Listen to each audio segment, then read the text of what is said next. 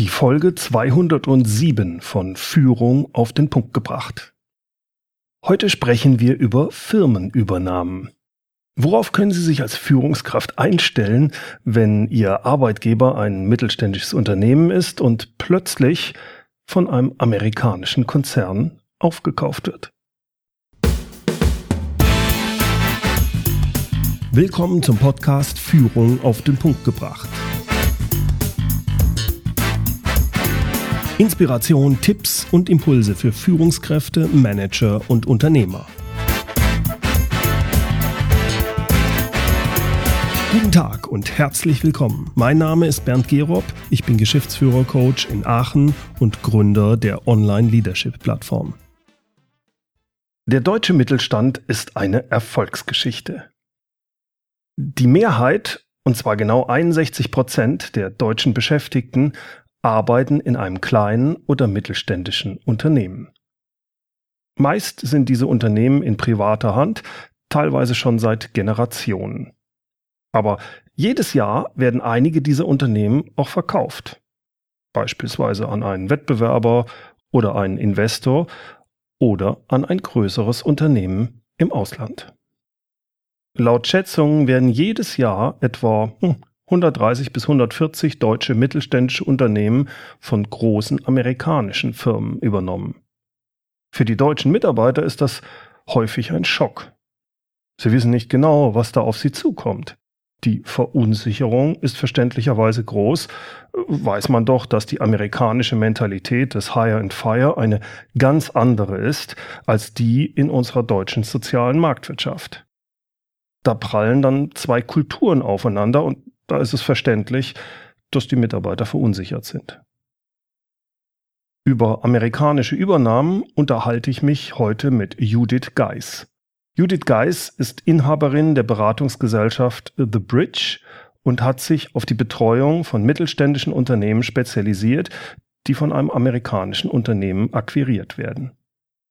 Ihre Aufgabe ist es im Übernahmeprozess Brücken zwischen zwei Unternehmenskulturen zu bauen. Vor Jahren war sie persönlich von solch einer Übernahme betroffen, hat da viel gelernt und kennt sich somit sehr gut damit aus. Heute hilft sie mit diesem Wissen betroffenen Unternehmen und deren Mitarbeitern.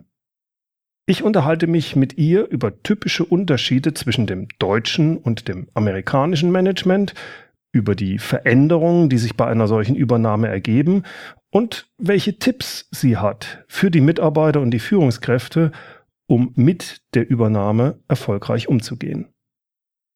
Übrigens, ich verrate Ihnen heute ein Geheimnis. In der zweiten Hälfte dieses Jahres plane ich den Start meines englischsprachigen Leadership Podcasts. Also Führung auf den Punkt gebracht in Englisch. Deswegen ist das heutige Gespräch auch für mich hinsichtlich meines englischen Projektes ein sehr spannendes Thema. Freuen Sie sich mit mir auf das Interview mit Judith Geis.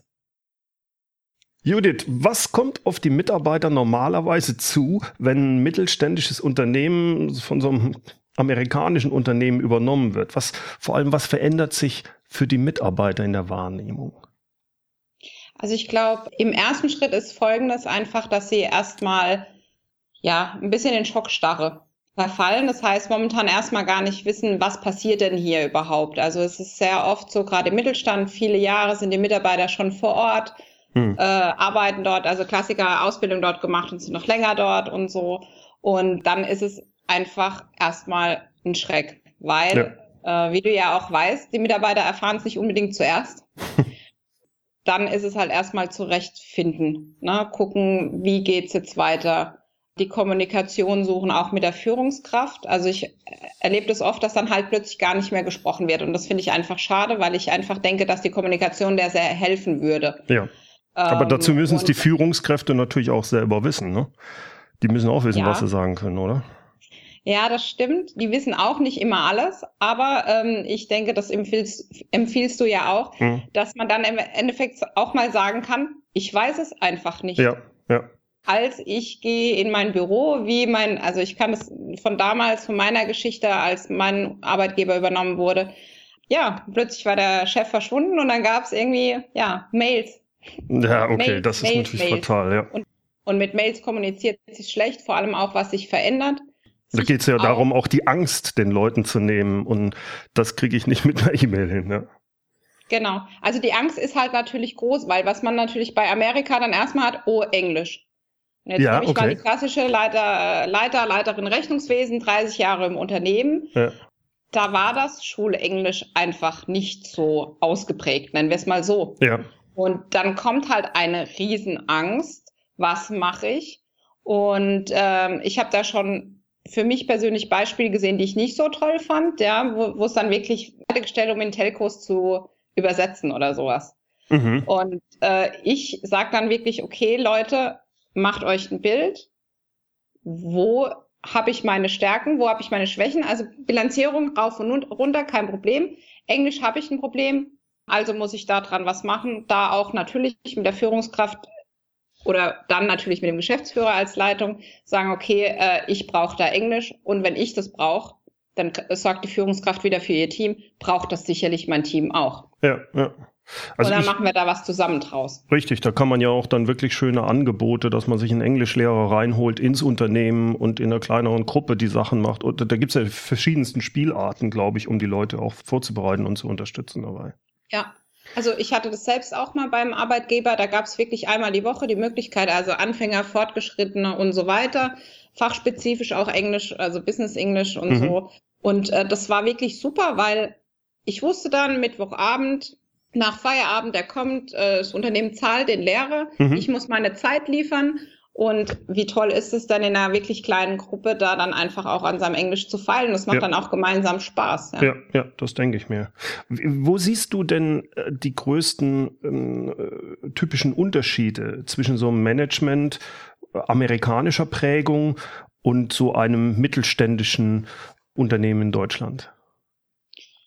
Also meist ist dieses deutsche Unternehmen auch ein Familienunternehmen. Das heißt, wir mhm. haben einmal natürlich das Thema, dass wir Familienunternehmen geprägt sind, sage ich jetzt mal, ja. und dann kommt der klassische Konzern. Mhm. Ich glaube, das ist schon mal ein großes Thema, einfach ein Kulturthema, ja. das sehr unterschiedlich ist. Das wäre dann aber auch, jetzt sagen wir, wenn man vom deutschen Unternehmen ja übernommen wird, ne? Das ist so ein, das sind zwei Kulturen, die da aufeinander knallen. Genau. Aber meistens ist ja dann so, dann verstehe ich die anderen auch noch nicht, weil dann ja. sind wir wieder beim Englisch von ja, eben. Hast du recht. Ähm, und dann muss ich plötzlich so ganz komische Sachen liefern. Also wenn ich jetzt mal von der Buchhaltung ausgehe ja. oder auch von anderen Teilen des Unternehmens, da, da schreiben mir dann Leute E-Mails, die irgendwas haben wollen, dafür am Ende vielleicht noch eine Abkürzung benutzen. Mhm. Und ich soll dann am besten gestern geliefert haben, mhm. habe aber von meinem Chef gerade irgendwie was anderes auf den Tisch bekommen und denke dann, ja, dann schreibe ich dem halt morgen, habe ich nicht geschafft das ist halt was, was ich jetzt nicht unbedingt empfehlen würde, weil halt da wirklich dann die Deadlines, die gegeben werden, was weiß ich, dann schon äh, nächster Tag, 12 Uhr, meine Zeit, wie auch immer. Und äh, da ist es dann halt so, da ist 12 Uhr eins einfach zu spät. Und ich glaube, das ist natürlich, wenn ich sonst zum Geschäftsführer gegangen bin, gesagt, ah, wir haben da jetzt groß was zu tun, kann ich dir das zwei, drei Tage später liefern? Na, der hat gesagt, ist okay. Mhm. Ähm, mit Amerika ähm, klappt das auch, aber muss die Begründung einfach eine andere sein. Aber auch da ist es wieder die Kommunikation. Kann, würdest du sagen, es macht Sinn, gerade so in den ersten Wochen, dass die Kommunikation zwischen diesen beiden, also zwischen dem Headquarter und dem äh, ja, Unternehmen, was jetzt 200 Mitarbeiter hat, dass man sich da sehr gut überlegt, wo die Kommunikation aufschlägt, damit das eben sauber gemacht wird. Wenn ich jetzt äh, in USA jemanden habe, der ständig quasi auf jeden der Mitarbeiter in dem neuen Unternehmen zugehen kann, die nicht vorbereitet sind, das muss ja im Chaos enden, oder? Genau, also die Fälle gab es schon. Mhm. Und äh, da gilt es halt, also entweder natürlich, man baut dem vor mit klaren Kommunikationsstrukturen, die heißt, im Endeffekt kann die heißen, äh, der Geschäftsführer sagt in erster Linie geht erstmal alles an mich. Und er verteilt dann. Das wird natürlich dem Geschäftsführer nicht lange Spaß machen, äh, weil er, glaube ich, noch ein paar andere Sachen zu tun hat. Aber er kann dann erstmal ein Gefühl dafür bekommen, was kommt denn da für eine Anfrage überhaupt? Ja. Und wer ist denn dafür vielleicht auch der Mann, die Frau, die das am besten beantworten kann? Ja. Und dann noch dazu natürlich auch, auf welche Abteilung wird da eingegriffen? Mhm. Und dann kann er ja sagen, okay, Herr XY schreibt immer in Richtung Einkauf. Okay, dann nehme ich meinen Abteilungsleiter Einkauf, sage so und so, die Anfragen kommen jetzt. wir einigen uns jetzt so, du delegierst es in dein Team. Mhm. Ich nenne dem amerikanischen Gesprächspartner oder dem Kommunikationspartner einfach jetzt mal einen Termin. Wir machen äh, ein Skype und ähm, wir lernen uns erstmal in Anführungsstrichen persönlich kennen. Mhm, mh. Dann natürlich die Weiterleitung dann auch ins Team, also dass man dann sukzessive das weitermacht, bis man sich selber mal klar ist, was man selbst auch will, weil mhm. nicht alles, was aus USA angefragt ist äh, oder wird, wollen wir vielleicht auch liefern. Stimmt. Dies obliegt dann auch wieder der Führungskraft, in meinen Augen zumindest, ja. dies zu entscheiden. Ja, ja, verstehe ich. Jetzt sagtest du, also typische Unterschiede ist klar, diese Struktur, Konzern, Familienunternehmen, das sind zwei Kulturen. Äh, du sagtest, die Amerikaner selbst bei so, bei so einer Struktur ist Deadlines ganz, ganz entscheidend. Deadline ja. ist eine Deadline. Was sind noch so, so ein, zwei Sachen, wo du sagst, da müsst ihr euch drauf einstellen? Also, da wir heute Freitag haben, kommt mir natürlich immer der Casual Friday okay. so in den Sinn. Ähm, ich muss sagen, das war eines der Dinge, die ich ja als erstes für mich adaptiert hatte, weil ich das einfach schön finde. Einfach da auch mal ein bisschen legerer zu sein oder das Wochenende in Anführungsstrichen auf die Art und Weise einzuläuten. Und das andere, was ich da auch immer gerne nenne, ist das liebe Sie und das Du dass ich dann halt plötzlich für jemand Judith bin, äh, den ich im Zweifel nicht kenne, nicht gesehen habe, gar nichts. Und ähm, als das damals war, als wir da übernommen wurden, ich muss sagen, das hat mich am Anfang persönlich auch sehr befremdet. Mhm, ja, das kann ich mir vorstellen. Vor allem, wenn man, äh, ich glaube, vor allem für Leute, die, sagen wir mal, wie du sagtest, Englisch dann zum Beispiel vorher nur in der Schule hatten und, und man dann in einem eher konservativen Unternehmen ist, wo noch sie hauptsächlich ist, dann ist das sehr befremdlich. Das kann ich mir gut vorstellen, ja. Genau, selbst wenn man dann ja Schulenglisch hatte, dann denkt man ja, da kommt dann dir Miss Geis oder irgendwas und dann kommt äh, Judith. Mhm. Und dann geht's los. Also, oder dann kommt halt die sehr kurze Mail und ich stehe dann da und sag, ich verstehe eigentlich gar nicht, was er will. Und, äh, dann kommt's halt schnell zum E-Mail-Ping-Pong. Auch mhm. das ist sicherlich weit verbreitet. Und äh, da gilt es dann halt auch, okay, wie gehe ich da wieder um? Auch wieder ein Punkt der Kommunikation zu sagen, okay, also ich schreibe jetzt maximal zwei Mails zurück. Wenn ich es dann nicht verstanden habe, greife ich zum Hörer. Dann sind hm. wir wieder beim Englisch, weil natürlich mir das vielleicht nicht so leicht fällt, wenn ich da mich nicht so sicher fühle. Oder aber ich sage, ich nehme da noch jemand mit ins Boot äh, wir rufen den gemeinsam an, wir mhm. machen eine Skype-Session, was auch immer. Ja, ich denke, das ist wahrscheinlich eine ganz wichtige Sache, gerade wenn man selbst des Englischen nicht so mächtig ist. Gerade am Anfang hat man da natürlich auch Berührungsängste dann. Und dann ist es sicherlich gut, wenn man noch einen Kollegen oder Kollegin dabei hat, die Englisch schon wesentlich besser ist und die einem da dann unterstützen kann. Genau. Also ich denke, da ist es halt auch, man kann sich halt danach dann austauschen. Ne? Mhm. Man muss ja auch in diesen Skypes, ich sage dann immer, ich muss ja noch keine Zusage machen. Ich ja. kann ja sagen, ich möchte jetzt erstmal verstehen, was du von mir willst. Und das, was ich im Deutschen auch machen würde und sage, jetzt, äh, ich stimme das intern ab und melde mich wieder bei dir. Dann erstmal das Skype quasi beenden, dann mit Kollege, Kollegin sprechen, beratschlagen vielleicht auch, wie gehen mhm. wir da jetzt weiter vor und ja. dann halt die entsprechenden Schritte und natürlich die internen Kommunikationsstrukturen einhalten. Ne? Also wie, wie verhalten wir uns da im Team? Ja, also ja kann ich das jetzt alleine?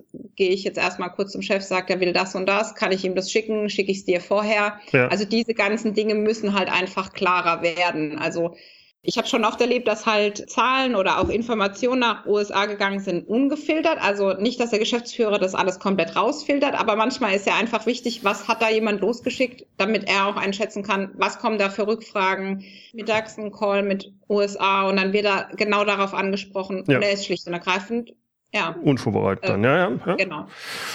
Das ist, ich glaube, gerade am Anfang eine ganz wichtige Sache, um erstmal zu wissen, was sind wichtige Informationen, die wir weitergeben und welche Informationen müssen wir gefiltert weitergeben, weil es nicht richtig verstanden wird sonst. Ja. Ganz klar. Äh, mir fällt gerade eines Lieblingsbeispiele ein, als dann aus USA die Anfrage an die Personalabteilung kam, ja, wir haben jetzt gesehen, da sind ein paar Leute krank, sag mir mal, was die haben. Ja, also durchaus üblich in den USA. In Deutschland brauchen wir nicht darüber reden. Also ja, da kommt mir gerade in den, in den Kopf auch, äh, wir haben ja jetzt die neue Datenschutzgrundverordnung, DSGVO, da wird sich das noch genau. viel härter, muss man viel härter drauf achten, was gebe ich weiter, was nicht. Und genau. ich, da sind die Amerikaner einfach, ähm, haben andere Vorstellungen und, und, und andere Gesetze auch, wo man aufpassen genau. muss. Ne? Ja. Ja, das genau. ist sicherlich und richtig. Da, das gilt halt auch. Also mhm. damit konfrontiert zu werden. Der andere kann das zwar wollen und ich verstehe auch, dass er das will, aber ich kann einfach nicht. Ja, ja. Ja, es sind äh, auch gerade äh, Betriebsrat oder sowas, schätze ich, sind Sachen. Ja. Die, aber, hä, was? Was soll denn das?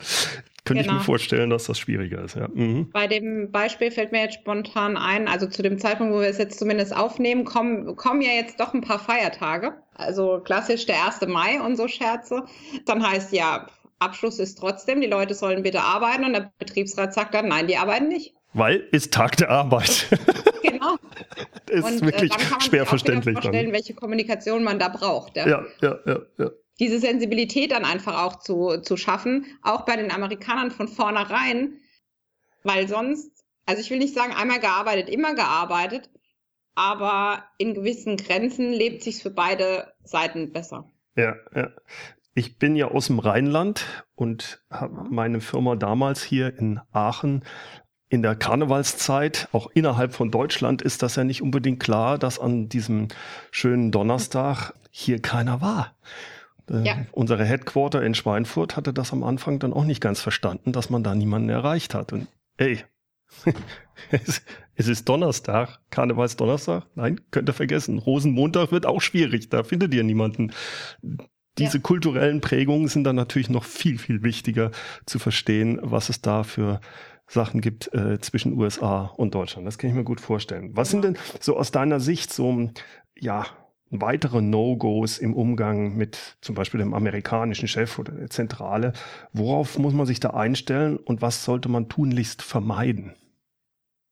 Also einer meiner Tipps ist immer von vornherein vermeiden, zu viele Kompromisse zu mhm. machen. Okay. Also wo ich mich irgendwie nicht gut damit fühle. Also ich kenne Unternehmen, die machen nachts um zwölf Telcos mit USA. Und das machen sie jedes Mal nach dem Abschluss. Weil da halt einer einfach mal vergessen hat, darauf hinzuweisen, dass vielleicht nicht die Deutschen sich nur für die amerikanische Zeit interessieren sollten, sondern auch umgekehrt. Okay. Also ja. gerade diese ganze Meetingkultur, mhm. dass man da wirklich sagt, Leute, wie machen wir das? Mhm. Oder aber, wenn es natürlich eine heiße Phase ist, gerade nach der Übernahme hatten wir das oft, dass ich dann gesagt habe, okay, wir kommunizieren jetzt ganz klar, in der und der Zeit sind wir bis abends um 10 erreichbar, aber dann ist von unserer Seite aus Schluss. Und dann können wir morgens quasi schon wieder euch das dann zuarbeiten, was ihr uns im Zweifel in unserer Nacht sozusagen schickt. Mhm. Aber ich kenne auch Unternehmen, da, da antwortet der CFO nachts um drei oder um vier noch auf E-Mails aus USA. Was natürlich sicherlich für die Gesundheit nicht sehr zuträglich ja. ist und keine langfristige Lösung für alle Beteiligten ist. Also wenn ich dich richtig verstehe, ist es da ganz wichtig, ganz am Anfang, das ist quasi schon bei der Übernahme, sobald der, der Prozess gestartet ist und der Geschäftsführer muss da eigentlich sagen, so wie sind die, wie sind unsere, wie sind die Erwartungshaltungen? Und das kommen jetzt nicht nur die Erwartungshaltungen der Amerikaner auf den Tisch, sondern auch die Deutschen, dass man sagt, Jungs, das, da müssen wir eine Lösung finden für die Sachen. Das muss man sich vorher überlegen, weil wenn ich dich richtig verstehe, wenn sich das einmal eingebürgert hat, äh, die, die ersten acht Wochen, dann fragen die sich, warum soll man das jetzt ändern? Da müssen die so schwierig sein. Da ist es besser, von Anfang an klare Erwartungshaltungen zu äußern. Also ich würde sogar so weit gehen, dass ich fast sogar von Spielregeln spreche. Ja, okay. Um wirklich zu sagen, okay, was, was können wir auch, also langfristig dauerhaft liefern? Also ich kann halt, also ich kann es nicht, ich weiß nicht, wie es bei dir aussieht, aber ich kann halt nicht auf Dauer die ganze Nacht irgendwie verfügbar sein und am nächsten Nein, Tag noch ist, meine zehn Stunden arbeiten. Das ist Quatsch. Und das ist Gib der anderen nicht. Seite auch klarer und deshalb ja. äh, vielleicht noch ein kleiner Tipp für jeden, der das jetzt hört, für den das auch ein Thema ist, sich einfach wirklich eine Uhr zu kaufen, wo dann wirklich die Amerikan, also die andere Zeit, also ob sie mhm. amerikanisch oder deutsch ist, zu zeigen, äh, damit man mal weiß, warum kommen jetzt gerade keine E-Mails oder andersrum, was dann nachmittags ja öfters mal passiert, warum kommen plötzlich jetzt so viele und ich, und ich dachte ja schon, ich kann in den Feierabend. Ja, ja, ja. Und da noch dann zu berücksichtigen, ob die in, an der Ost- oder Westküste sind, weil da sind ja auch nochmal äh, drei Stunden, glaube ich, Unterschied, ne? Genau. Aber da ist es halt wirklich, von vornherein das einfach klar zu machen, vielleicht auch zu sagen, äh, wir nehmen auch regelmäßig, also wir installieren regelmäßige Calls und das nicht nur nach der Übernahme, sondern dass wir uns da eine regelmäßige Kommunikation aufbauen, dass wir im regelmäßigen Austausch bleiben und dass man dann halt auch wirklich solche Dinge plant wie wann kommt denn der amerikanische Kollege vielleicht mal vor Ort? Ich glaube, dass das auch eine ganz wichtige Sache ist, dass die Leute, die also so regelmäßig miteinander kommunizieren, sich vor allem vor Ort auch mal treffen, egal ob das in Deutschland oder USA ist. Ich denke, dann kriegt man ein ganz anderes Verständnis für die andere Seite mit, oder? Ja, also das ist definitiv so. Was ich halt teilweise erlebt habe, ist, wenn irgendwas nicht funktioniert, dann kommen die Amerikaner und dann ist es halt schwierig zu erklären. Den anderen sozusagen, wir machen das hier gemeinsam und wir äh, lassen ein Wir-Gefühl entstehen, hm. weil er kommt ja, weil irgendwas nicht läuft, beispielsweise hm. der Abschluss nicht rechtzeitig fertig okay. war oder ja. man halt gewährleisten will, indem man einen Kollegen aus USA schickt, wir unterstützen euch da schon. Das kann man sich vorstellen, mhm. wie das jemand sieht, der 30 Jahre im Unternehmen ist, wenn dann im Zweifel ein Kollege aus USA kommt, der alles in Anführungsstrichen in dem Empfinden besser weiß. Ja, ich habe so einen Spruch mal gehört. I'm coming from the headquarter. I'm here to help. ja, ja, von der wegen. ja, ja, aber das ist wirklich, das passiert und auch da muss man die Leute halt wirklich darauf vorbereiten. Oder wenn dann jemand mal da ist. Ein Kunde von mir hat mir das erzählt, der war der war in Brasilien gewesen, geschäftlich. Und da war das für die Kollegen dort vor Ort total normal, dass die quasi für seine Abendbespaßung in Anführungsstrichen zuständig waren. Mhm, mh. ne? Wo man dann sagt, okay, wenn der Kollege jetzt fünf Tage da ist, wer geht wann mit ihm essen? Also mhm. auch mittags natürlich. Der, der oder diejenige muss ja auch was essen, zu sagen, okay, man versorgt diesen ja. Gast und nimmt ihn damit natürlich auch positiv für einen selbst ein. Ja. ja. Ich glaube, da sprichst du eine Sache an, die ist ganz wichtig auch nachher jetzt nicht nur auf der Ebene, auf der höheren Ebene mit Geschäftsführern oder ähm, in, in Finanzen, gerade in den Projekten nachher, dass man da wirklich quasi ein Team wirklich bildet, in dem, egal, wenn der Amerikaner in Deutschland ist, zeige ich dem Deutschland. Wenn ich als Deutscher in Amerika bin, so bin ich das auch, äh, so hat man es mit mir auch damals wunderbar gemacht. dass da war immer jemand, der sich um dich gekümmert hat. Und dadurch, dass man halt abends dann essen gegangen ist, ähm, ja, kommt man sich näher, unterhält sich auch mal über private Sachen und kriegt ein bisschen mehr die Kultur der anderen Seite mit. Ich weiß, mir bin hier auch mal mitgenommen worden auf so ein Footballspiel, äh, weil ja. ich als übers Wochenende da war und äh, das, das, das äh, gibt eine unheimliche Bindung und wenn es dann zu Problemen kommt, dann kann ich den auch anrufen auf einem kurzen Dienstweg Sachen, sagt er mir, die er mir sonst, die ich sonst wahrscheinlich gar nicht mitbekäme. Und ich glaube, das ist unheimlich wertvoll, das sollte man nicht unterschätzen. Ja.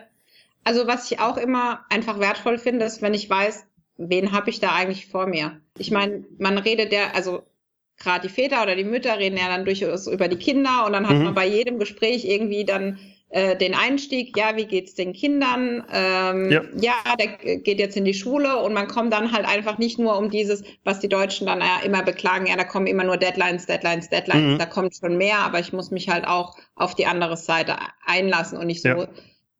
Die Erwartungshaltung haben, die müssen jetzt auf uns zukommen, sondern ich glaube, das Wichtige ist, dass beide Seiten versuchen, aufeinander zuzugehen und äh, auch letztendlich auch Gelegenheiten schaffen, sich zu treffen bei einem meiner Kunden fand ich das eine super Sache. Die haben sich zweimal im Jahr zum Finance Community Meeting getroffen. Mhm. Das war dann in dem Fall immer an einem der Werke, auch richtig da vor Ort. Ich sage immer da, wo gearbeitet wird. Also nichts gegen Finance, aber man man Ja, ja, ich weiß, was du meinst. genau. Und äh, da, wo jeder dann einfach mal die Gelegenheit hat, auch das vor Ort zu sehen ja. und jetzt der Buchhalter oder der Einkäufer nicht nur äh, auch mal sieht, wie, wie kommt es denn an oder ja. Ja, und der auch ähm. einfach mal zum Beispiel, wenn da eine Fertigung ist, der durch die Fertigung geführt genau. wird. Und gezeigt wird, schau mal hier, wir stellen, was weiß ich, Fahrräder her und da wird das zusammengeschraubt und da, das, äh, das ist eine, dann weiß der auch nachher, was bedeuten denn die Zahlen, die ich hier vorliegen habe. Ne? Genau. Oder andersrum, wofür mache ich das eigentlich? Mhm, mhm, ja, ja, richtig, genau, genau, genau. Das ist vielleicht ein guter Punkt, wenn wir über den Bereich Finanzen sprechen. Gerade am Anfang bei der Übernahme ist das ja, so wie verstehe ich das, da ist das größte Bottleneck, weil da muss ganz schnell, müssen Sachen ja übereinander gebracht werden. Also die größten Veränderungen scheinen mir da zu passieren bei den Finanzern, also hinsichtlich Bilanzierung, Reporting, da haben wir das HGB, US-GAAP, was weiß ich, wo vielleicht auch der Deutsche, die Deutschen erstmal sagen, ja du Scheiße, da weiß ich überhaupt nicht von. Äh, worauf müssen aus deiner Sicht die deutschen Finanzverantwortlichen, also Buchhaltung, Controller, CFO, besonders achten, wenn so eine Übernahme passiert und wie bereiten die sich am besten darauf vor?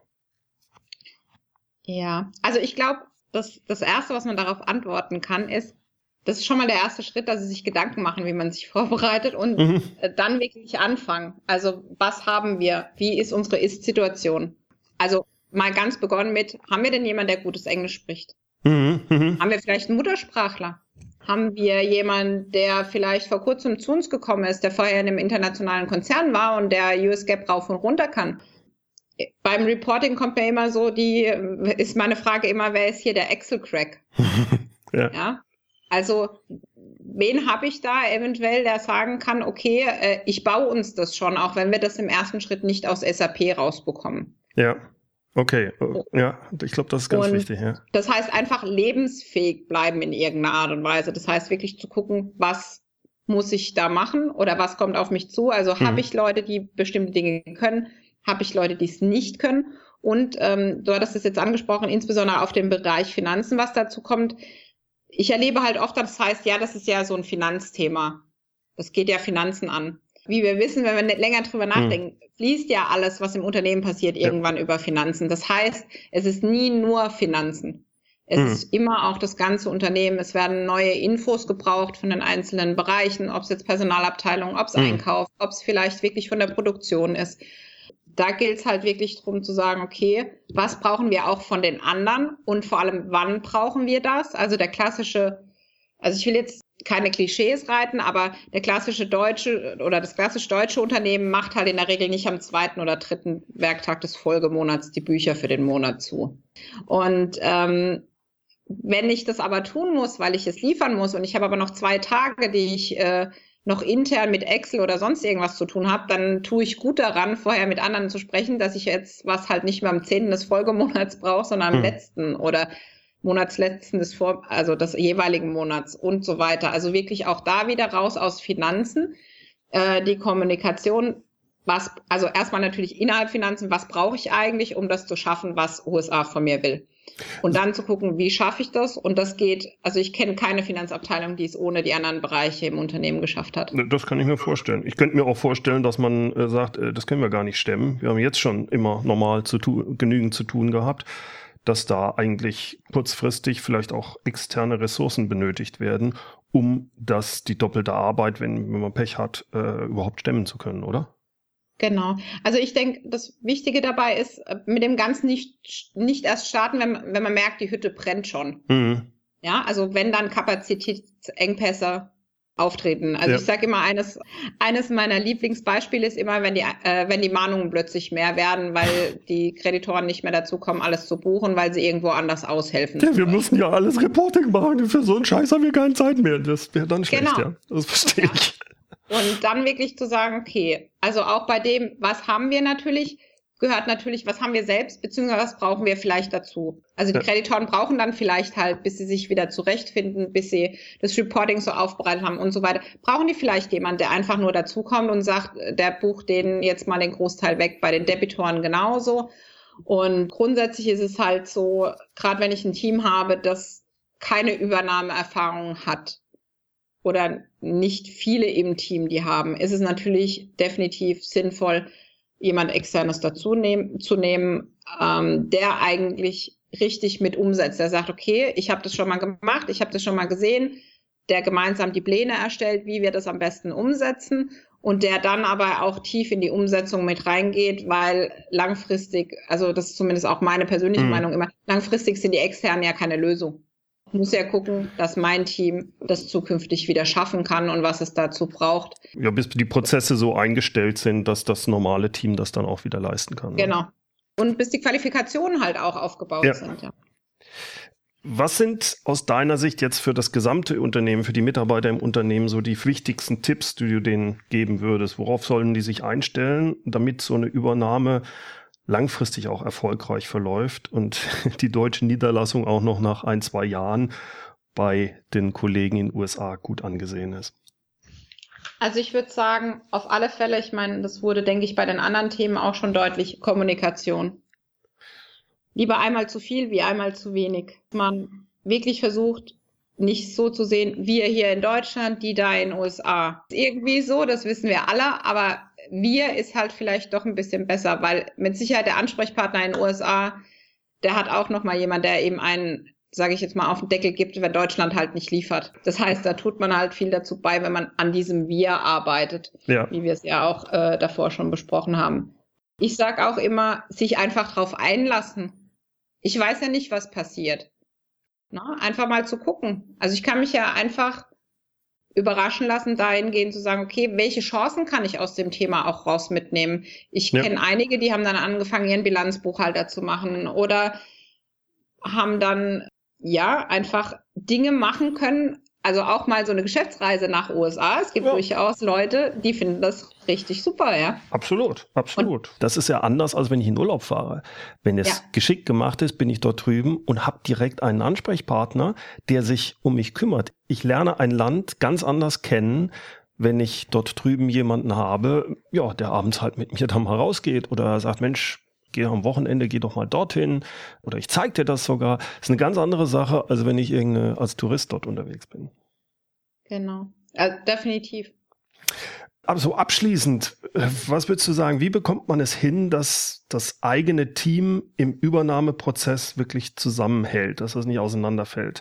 Wir haben es eben schon häufig besprochen, die Übernahme gerade am Anfang ist sicherlich sehr hektisch, da ist viel Verunsicherung worauf kann man als Geschäftsführer und die Führungskräfte achten, damit das Team motiviert bleibt und mit dabei bleibt? Was sind da so wichtige Punkte aus deiner Sicht?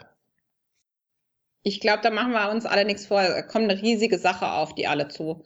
Und ähm, natürlich Herausforderungen, wie auch vielleicht auch Sorge und Ängste. Und was dann oft passiert, wie vorhin ja schon auch mal angesprochen, ist, dass man den Kontakt zum Team nicht mehr hält sich hinter E-Mails versteckt oder wir kommunizieren doch und dann gibt es dann den Newsletter des Unternehmens irgendwie. Hm, hm. ähm, oder der Geschäftsführer dann plötzlich anfängt, den Aufzug zu nehmen, der vorher immer bei den bei den Leuten morgens vorbeigegangen ist oder ähnliches. Ja, ja das ist fatal, ähm, das glaube ich auch. Weil er hat ja dann wichtige Meetings und dafür bleibt halt keine Zeit mehr.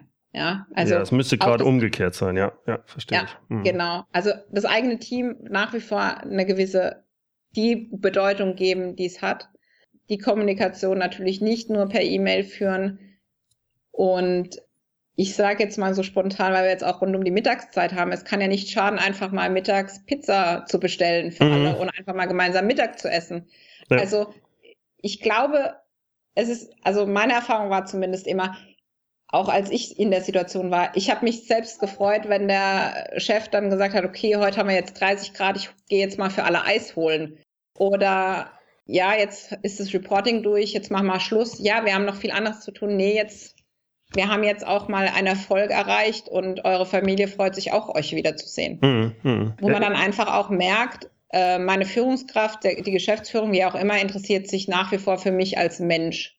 Mhm. Und da, wie gesagt, gibt es ja verschiedene Möglichkeiten, wo man dann einfach sagt, wie habe ich es denn früher gemacht? Weil ganz oft ist so, wenn man dann mal nachfragt, ja, früher kam der regelmäßig morgens durch. Ja, ist ja jetzt, ja, jetzt hat er ein Meeting, Meeting, Meeting und ich komme nicht mehr an den ran. Ja, wann hast du dein nächstes Meeting? Ja, der Kalender ist so voll, da gibt es keinen Platz mehr für mich. Ja. Also da kann man auch eigentlich nur dem Geschäftsführer raten, äh, diese Termine, und wenn es nur ist, ich laufe durch die Produktion zwei Stunden lang, als Termin einzutragen und das wirklich ja. zu machen. Ich glaube auch, du hast es sehr schön ausgedrückt, so entscheidend, das ist gerade in so einer Phase, wo es Verunsicherung gibt, dass er einfach da ist. Dass er einfach sagt, und Hugo, wie geht's? Der liegt da noch, sag mal, ich habe da gehört, die Amis, die wollen das. Der, der will einfach nur sprechen. Und ja. da ist auch vollkommen okay, wenn ich da sage, ja, weiß ich momentan auch nicht, aber ich glaube, die Strategie, die geht in die und die Richtung. Ich halte euch auf dem Laufenden. Schon genau. ist der beruhigter, selbst wenn der Chef selbst auch nicht weiß. Aber er kommuniziert. Und das Schlimmste, wie du es eben schon gesagt hast, ist eine Katastrophe, wenn ich mich dann noch mehr rausziehe, weil ich habe ja so viel zu tun. Vollkommen falsch, ja. Wunderbar. Genau. Da auch, wie, wie du es eben schon gesagt hast, ich halte dich auf dem Laufenden. Also es nicht nur zu sagen, ja, sondern auch zu tun. Sondern es auch bitte zu tun. Und vielleicht dann auch nicht nur den Kollegen im Optimalfall, der dich das gefragt hat, sondern dann alle. Ja. ja. weil wir kennen alle die Gerüchteküche. Ich habe da gehört, ne? Beispiel von eben. Und der andere hat dann wieder was gehört. Und äh, ja, Und plötzlich haben wir einen neuen Kollegen, der dann aus USA einfliegt und nur dazu da ist, uns zu kontrollieren, bla bla bla, was ja. da halt immer so passiert. Und äh, da ist halt dann auch wirklich zu sagen, hey, da kommt jetzt jemand, so und so sieht es aus, da gibt's die und die Agenda dafür und so weiter. Also viel auch, also ich meine, auch da auf die Geschäftsführung, auf die Führungskräfte äh, kommen viel zu, ne? dass man wirklich sagt, okay, auch dafür kann natürlich externe Unterstützung super sein, zu sagen, okay, welche Punkte muss ich jetzt beachten, was erarbeiten wir erstmal, damit damit ich mir nicht erst eine Lösung einfallen lassen muss, mhm. wenn es zu spät ist. Also wenn der Kalender eben diese zwei Stunden nicht mehr hergibt. Ja, ja. Weil dann ist meistens wirklich eng. Da, dann ist schon wirklich eng, genau. Das muss ich vorher reinplanen. Und ganz kurz noch dazu, was ich immer wieder auch sage, ist, auch wenn der Termin aus USA kommt, darf dieser abgelehnt werden. da eine gewisse ja auch ein gewisses Standing sich zu erarbeiten und das als selbstverständlich anzusehen, weil im Endeffekt nutzt es ja auch meinem Kollegen in den USA, wenn ich das so mache. Ne? Genau. Und natürlich die Familie, die sich ein, einfach zum dritten Mal freut, dass man an dem schönen äh, Sommertag einfach mal gemeinsam essen geht und ein schönes Eis oder was, was auch ja. immer einfach mal wieder gemeinsame Zeit verbringt. Und ja. Ja, ich glaube, das ist eine ganz entscheidend, dass man das nicht, dass man da genügend trotz dieser äh, Hektik und äh, viel zu tun, dass das dann auch gerade in so einer Phase noch möglich ist. Ansonsten brennen die Leute aus und das bringt auch alles nichts sonst. Zum Thema Ausbrennen. Natürlich möchte man das vermeiden und deshalb neben dem, dass man Termine absagen kann, ein Appell von meiner Seite. Geht bitte weiterhin in Urlaub und das im Zweifel auch mal ohne Handy. Ja, ganz wichtige Sache. Prima. Ja.